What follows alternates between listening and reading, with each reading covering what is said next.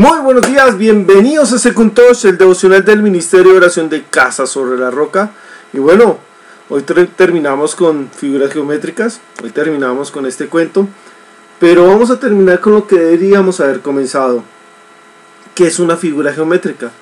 Una figura geométrica es una superficie delimitada por líneas curvas o rectas, o espacios delimitados por una superficie. Eso es la geometría. Y, quiero que pensemos una cosa, si yo les digo que es al cuadrado más dos veces a por b más b al cuadrado, mucha gente dirá, uy, eso lo he escuchado en algún lado, esa tortura china me ha llegado a algún lado. Y sí, déjame decirte que ese es el trinomio cuadrado perfecto.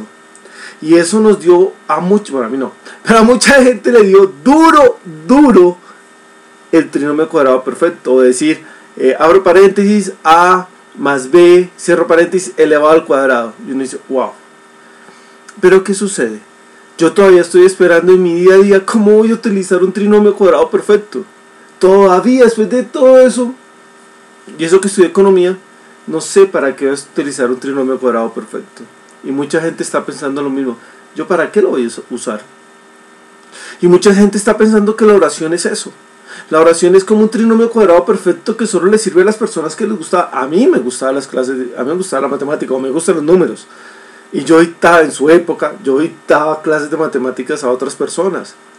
En la universidad, en el colegio, las dictaba porque me encanta la matemática y era muy bueno en eso. Pero ¿saben qué no era bueno? En orar. Y todavía no lo soy. Todavía no lo soy. Pero mi oración no tiene que ser como el álgebra, no tiene que ser un cuadrado trinomio perfecto, el cual solo sirve o solo lo ejecuta aquellas personas que tienen algo especial para orar o para las matemáticas. No. La oración es como las figuras geométricas.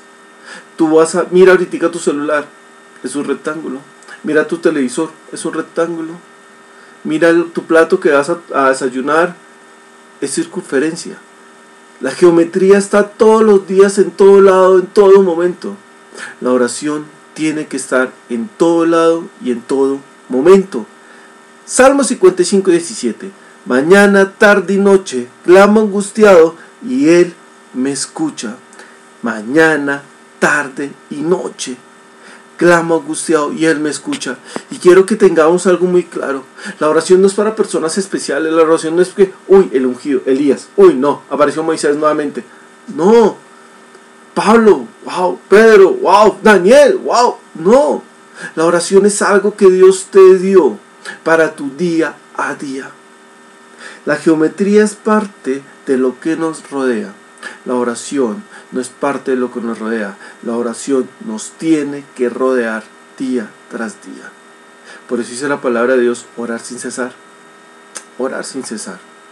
Isaías 26:9 dice, Todo mi ser te desea por las noches, por la mañana mi espíritu te busca, pues cuando tus juicios llegan a la tierra, los habitantes del mundo aprenden lo que es justicia.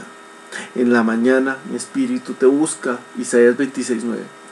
Y hoy te quiero invitar a que veas la oración más allá que una geometría. La oración no es esa álgebra complicada, no son diferenciales, no son límites, no son derivadas. La oración es lo que tú debes aprender desde bebé. Desde bebé tienes que aprender. Mi hijo tiene desde que tiene dos años le estamos enseñando cosas. Desde los tres años, bueno, desde muy pero desde los tres años ya estaba aprendiendo que es un círculo, que es un cuadrado, que es un rectángulo, que es un triángulo. Porque va a ser importante para él. Pero tú en tu vida espiritual tienes que entender que la oración para ti, la oración que es para ti, es lo que te sostiene en pie.